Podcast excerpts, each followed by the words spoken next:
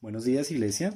Bueno, la enseñanza de hoy se llama ¿Es tu casa un pedacito de cielo o un pedacito de infierno?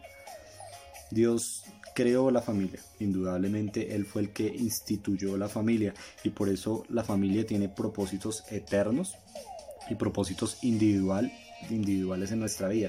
Cada persona que pertenece a tu familia, Dios la puso ahí con un propósito y ese propósito tiene que ver también con tu vida, tiene que eh, Dios puso a tu mamá, a tu papá, a tu hermano, a tu primo con un propósito, con el propósito de moldear tu carácter y también con el propósito de mostrar el carácter de Él en nuestras vidas. El hombre puede mostrar eh, el sacerdocio de Dios, la protección de Dios, la mujer muestra el apoyo, eh, el amor de Dios, la comprensión de Dios. En los hijos podemos ver la ternura, podemos ver despertar muchas emociones, alegría, felicidad. Por eso es que Dios por medio de la familia eh, nos demuestra también su carácter. Pero yo quiero que nos hagamos esta pregunta. ¿Está tu familia cumpliendo los propósitos para los cuales Dios la creó? Si no es así, no te preocupes. Dios por medio de la iglesia está restaurando la familia. Ese es uno de los propósitos de la iglesia y es uno de los propósitos de la iglesia donde nosotros eh, asistimos. Es uno de los principales propósitos que Dios ha puesto en el corazón de nuestro pastor y por eso eh, es nuestra lucha para que hayan familias restauradas, familias unidas y que cada familia de la iglesia sea un pedacito de cielo, sea como el reino de Dios ahí aquí en la tierra representado en esa familia. Pero bueno, si queremos que nuestra familia, nuestra casa sea un pedacito de cielo, pues ¿cómo es el cielo? Pues en el cielo no hay tristeza, en el cielo no hay depresión, en el cielo no hay división, en el cielo no hay problemas, en el cielo no hay envidias, en el cielo no hay soledad. Por el contrario, en el, cielo, en el cielo hay alegría, en el cielo hay gozo, en el cielo hay felicidad, en el cielo hay adoración a Dios en todo momento, en el cielo hay entretenimiento, en el cielo hay bondad, en el cielo hay compañía. Por eso es que nuestra casa debe ser el lugar donde nosotros nos refugiamos, el lugar donde siempre queremos llegar, es el lugar donde cada uno de nosotros eh, debe anhelar llegar todos los días, debe ser el lugar, tu base principal.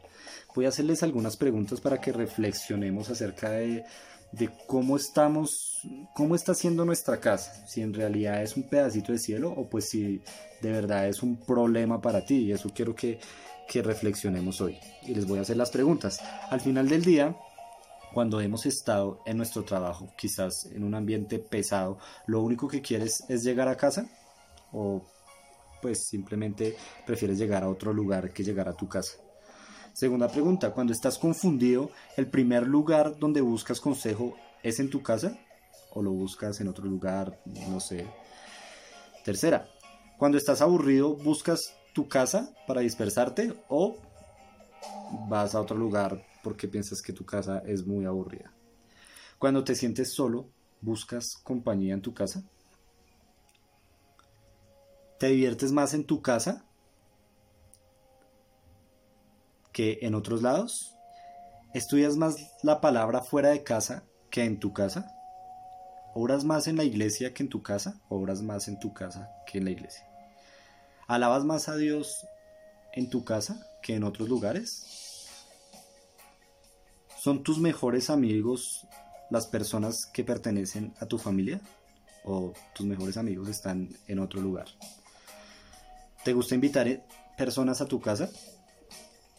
En el Salmo 133, uno dice, mirad cuán bueno y cuán delicioso es habitar los hermanos juntos en armonía. Yo les quiero dar cuatro consejitos para que nuestra casa sea un pedacito de cielo.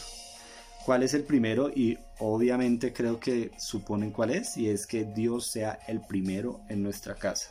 Dios tiene que ser el principal integrante de nuestra casa. Si en nuestra casa no está Dios, pues nuestra casa es un infierno. O sea, en las casas donde no habita Dios, donde no está Dios, en esas casas hay problemas, en esas casas hay división, en esas casas hay envidia, en esas casas puede haber de toda clase, pero en una, casa donde el principal integrante de esa familia y el centro de esa familia es Dios, es una casa que es un pedacito de cielo.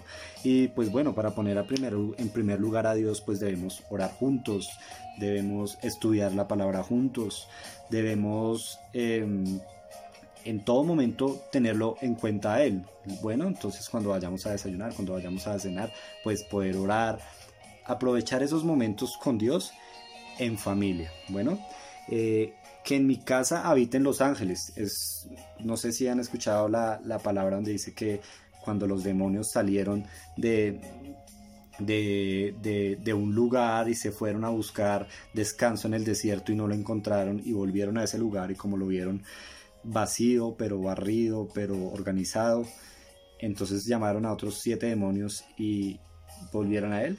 Y aquí en esta palabra no nos habla de que tenga que ser una casa, bueno, pues súper organizada, sino una casa que no esté vacía, una casa que, que esté llena de la presencia de Dios. En esa casa es imposible que habiten los demonios, es imposible que el diablo venga y se meta. Pero una casa, si el diablo la encuentra vacía, una casa donde no se busca a Dios a diario, pues es una casa que está vacía, puede estar muy ordenada, puede estar muy bonita, pero si está vacía, el enemigo va a entrar. Entonces, muchachos, eh, familia, iglesia, que tu casa esté llena de la presencia de Dios todos los días. Que tu casa esté al servicio de Dios. Tu casa no tiene que ser pues el local de una iglesia, pero sí tiene que estar al servicio de Dios. Mi casa yo la uso para que se comparta la palabra de Dios. Mi casa yo la uso para cuando vengan invitados, esas personas que entran a mi casa de una vez sientan la presencia de Dios, empiecen a ver eh, el lugar, lo vean bonito, lo vean agradable, sientan algo agradable, vean la paz, el amor, como vivimos en familia. Eso, eso ya es un testimonio para las personas que vienen a mi casa. Si no son cristianas, pues se van a impactar aún más. Que las, las paredes, tus cuadros, lo que tú tienes, lo que tú haces, hablen de Dios. Tu casa es una oportunidad para que tú invites a personas y este lugar pueda ser un pedacito de cielo para estas personas. Por último, que haya una relación fuerte familiar. Entonces, pues, eh, estos son pues ya consejos más como de familia. Yo les aconsejo que cenen juntos, que desayunen juntos, que almuercen juntos si es posible. Bueno, si trabajan, pues por lo menos en la noche que todos cenen juntos, no que uno cene a una hora, el otro a otra, sino que siempre traten de usar esos espacios para estar unidos, para estar en familia tengan un día, si es en lo posible, pues que sea el domingo para estar en familia siempre juntos. Recuerden que el novio, el amigo, la amiga, la novia pasan a un segundo plano. La familia es lo más importante y es como Dios nos fortalece y debemos fortalecer esa relación en familia. Procuren que el tiempo en familia sea un tiempo siempre de calidad. Eh, en estos tiempos nos hemos dado cuenta que lo que dice el mundo pues no es real, nos dimos cuenta que lo que verdaderamente importa es la familia, que los que verdaderamente cuidan de nosotros es la familia, que es estando en casa donde podemos estar bien. Por eso Dios yo pienso que ha permitido estos momentos, esta crisis, yo, yo estoy seguro de que son más cosas buenas las que están pasando que las cosas malas. Por eso yo quiero que nos unamos, que aprovechemos este tiempo para estar en familia, para fortalecer nuestra relación familiar, nuestra relación de hermanos, de primos, de abuelo, de padres, de madres, esposos, por favor que este tiempo sea para fortalecer esa relación que quizás está un poco dividida, está un poco rota y a las malas pues nos toca decidir o que tu casa sea un pedacito de cielo o que tu casa sea un pedacito de infierno. Em, quiero terminar con esto. Hay una fórmula muy sencilla que Dios nos da. ¿Y cuál es? Ya todos no la sabemos. ¿Qué es en casa? ¿Qué es en familia? Ahora, si usted aplica esta fórmula, usted la aplica a cualquier problema, pues le va a funcionar. Esta fórmula está sirviendo para qué? Para enfrentar el coronavirus, para enfrentar un virus que está terminando con la humanidad, ¿cierto? Si nosotros nos quedamos en casa, nos quedamos en familia, pues el virus no va a venir a nosotros, ¿cierto? Ahora aplique esta fórmula a otros problemas. Si usted está en casa, va a tener menos riesgos de tentación. Si usted está con su familia, va a tener menos riesgos de enfermarse. Si usted está con su familia, usted no va a estar solo. Si usted va a estar con su familia, no va a tener desilusiones. Si usted está con su familia, no va a estar en peligro. Por eso, iglesia, yo oro para que nuestras familias sea el mejor lugar donde tú puedas estar que Dios en medio de esta crisis nos enseñe a convivir en familia, que no haya división en ninguna familia, que de verdad nuestras familias sea el mejor lugar donde nosotros podamos estar, que nuestra casa sea eh, un lugar para llevar el Evangelio, para que muchas personas vengan y conozcan a Dios cuando entren a tu casa, que conozcan a Dios por medio del testimonio que tú das en tu casa. Que tu casa sea un pedacito de cielo, que habite la presencia de Dios en tu casa. Y termino con este versículo, Josué 24:15 dice, pero si te niegas a servir al Señor, elige hoy mismo a quién servirás. ¿Acaso optarás por los dioses que tus antepasados sirvieron? Del otro lado del Éufrates o preferirás a los dioses de los amorreos en cuya tierra ahora vives? Pero en cuanto a mí y a mi familia, nosotros serviremos al Señor. Amén.